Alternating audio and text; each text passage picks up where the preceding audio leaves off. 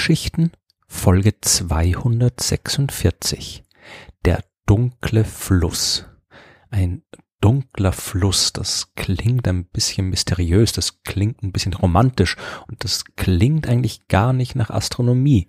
Aber es ist Astronomie, denn beim dunklen Fluss geht es nicht um irgendein besonderes Gewässer, sondern um die Eigenschaften von Galaxien. In Folge 63 der Sternengeschichten habe ich schon mal ausführlich über die großräumige Struktur des Universums gesprochen, so wie sich Planeten in Sonnensystemen zusammenfinden und viele Sterne gemeinsam eine Galaxie bilden, so ordnen sich auch die Galaxien selbst wieder in großen, durch Gravitation aneinander gebundenen Galaxienhaufen an. Und diese Galaxienhaufen und Haufen, die aus Galaxienhaufen bestehen, das sind die größten Strukturen, die wir im Kosmos kennen. Verschiedene Beobachtungskampagnen haben in der Vergangenheit die Verteilung der Galaxienhaufen im Universum gemessen und dabei nicht nur deren Position bestimmt, sondern auch die Geschwindigkeit, mit der sie sich bewegen.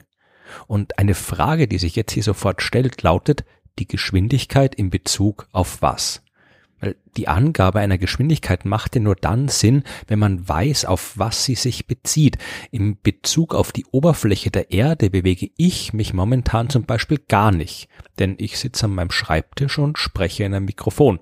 In Bezug auf die Sonne bewege mich allerdings sehr wohl und zwar mit ungefähr 30 Kilometern pro Sekunde gemeinsam mit der Erde um sich herum und so weiter. Erde und Sonne bewegen sich gemeinsam durch die Galaxie. Die Galaxie mit Erde, Sonne und all ihren anderen Sternen bewegt sich auf den lokalen Galaxienhaufen und auch der bewegt sich. Aber in Bezug auf was?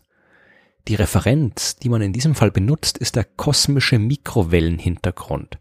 Davon habe ich in Folge 66 schon ein bisschen mehr erzählt. Kurz gesagt handelt es sich dabei um die allererste Strahlung, das allererste Licht, das sich im Universum ausbreiten konnte. Während der ersten 400.000 Jahre seiner Existenz war das Universum noch zu heiß, als dass komplette Atome existieren hätten können. Die Elektronen der Atomhüllen waren von den Atomkernen getrennt und sind überall durch die Gegend geschwirrt.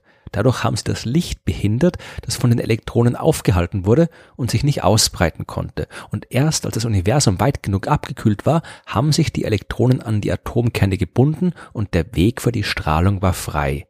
Und einen Teil diesen allerersten Lichts können wir auch heute noch beobachten und das zeigt uns das älteste Bild des Kosmos, quasi ein Babyfoto des Universums.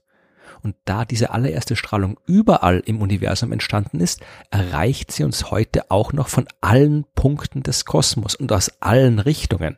Sie ist fast komplett gleichmäßig über den ganzen Himmel verteilt. Würde es sich dabei um sichtbares Licht handeln, das wir also mit unseren Augen sehen können und nicht um langwellige Mikrowellenstrahlung, dann könnten wir mit unseren Augen den ganzen Himmel gleichmäßig leuchten sehen.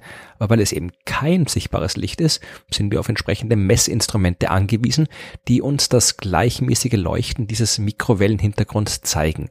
Und dieser Hintergrund, der eignet sich wunderbar als Bezug für die Angabe der Geschwindigkeiten von Galaxien. Nach allem, was wir bisher über die Entstehung des Universums und die Entstehung der Galaxien wissen, sollte es da eigentlich keine bevorzugten Richtungen und Geschwindigkeiten geben. Die Galaxien sollten sich komplett zufällig in alle möglichen Richtungen bewegen. Im Jahr 2008 haben dann aber Wissenschaftler um Alexander Kaschlinski vom Goddard Space Flight Center der NASA die Bewegung von 700 Galaxienhaufen im Detail untersucht und dabei entdeckt, dass sie das nicht zufällig tun. Die scheinen sich bevorzugt in eine ganz bestimmte Richtung zu bewegen, auf einen Punkt zu, der von uns aus gesehen neben dem Sternbild des Zentauren liegt. Ein paar Jahre später hat man dann Daten des WMAP-Satelliten in die Analyse einbezogen. WMAP, die Wilkinson Microwave Anisotropy Probe, wurde speziell für die Messung der kosmischen Hintergrundstrahlung gebaut. Kaschlinski und seine Kollegen konnten jetzt 1400 Galaxienhaufen untersuchen und haben wieder keine zufällige Verteilung der Bewegungsrichtung gefunden, sondern eine gerichtete Strömung der Galaxien auf einen bestimmten Punkt zu. Die Bewegung von Galaxienhaufen auf diesen großen Maßstäben ist immer ein Resultat der Gravitationskraft. Wenn sich alles in eine bestimmte Richtung bewegt, dann muss sich dort mehr Materie befinden als anderswo und diese Materie übt eine stärkere Gravitationskraft aus als die anderen Regionen im Universum. Über ein ähnliches Phänomen habe ich schon in Folge 113 der Sternengeschichten gesprochen, als es um den großen Attraktor ging. In diesem Fall war die Sache aber ein bisschen komplizierter. Dort, wohin sich all die Galaxien bewegten, da war nichts zu beobachten, was diese Bewegung verursachen hätte können. Man wusste nur, dass die Bewegung stattfindet, aber nicht, was sie verursacht. Und in Anlehnung an die dunkle Materie und die dunkle Energie, zwei andere astronomische Phänomene, von deren Existenz man zwar weiß, dessen Ursache aber man noch nicht kennt, haben Kaschlinski und seine Kollegen ihre Entdeckung den dunklen Fluss genannt.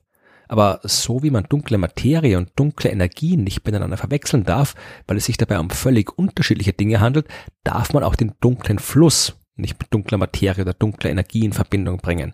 Alle drei Phänomene teilen sich zwar das Adjektiv dunkel, aber das heißt in dem Fall nichts anderes als unbekannt.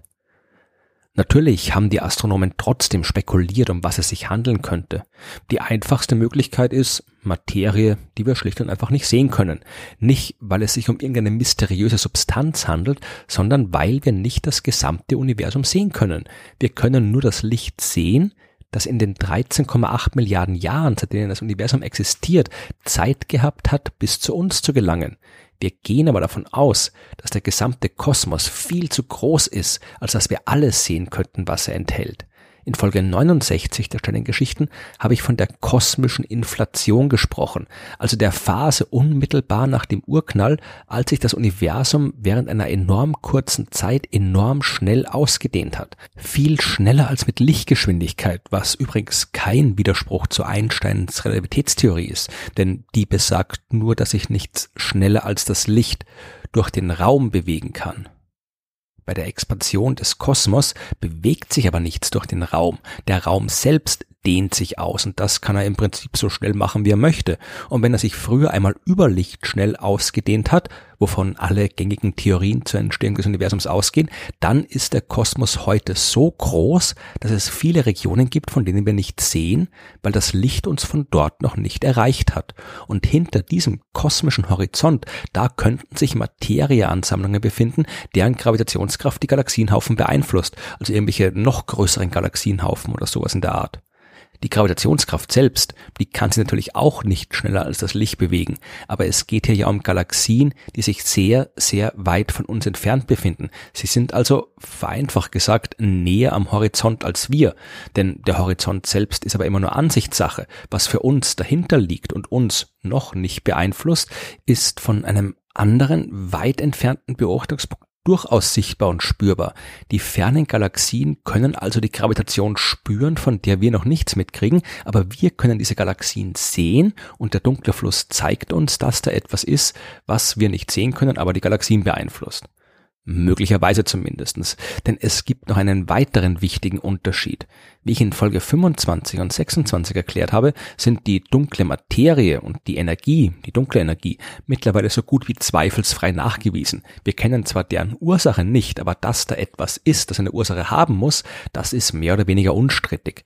Beim dunklen Fluss ist das nicht so, denn hier gab schon ziemlich bald Kritik von anderen Astronomen. Ich habe vorhin deswegen so ausführlich über die kosmische Hintergrundstrahlung gesprochen, wenn man die wirklich gut verstehen muss, wenn man sie als Referenz für die Geschwindigkeit von Galaxienhaufen benutzen will. Wenn man hier einen Fehler macht, dann stimmen auch die Geschwindigkeitsangaben nicht. Und wenn die Hintergrundstrahlung auch sehr, sehr gleichmäßig verteilt ist, gibt's doch kleine Unregelmäßigkeiten. Die muss man kennen und berücksichtigen und das ist eine sehr komplizierte Aufgabe. Die Messungen sind nicht einfach. Es gibt Unmengen an störenden Einflüssen, die man identifiziert identifizieren und bei den Berechnungen berücksichtigen muss.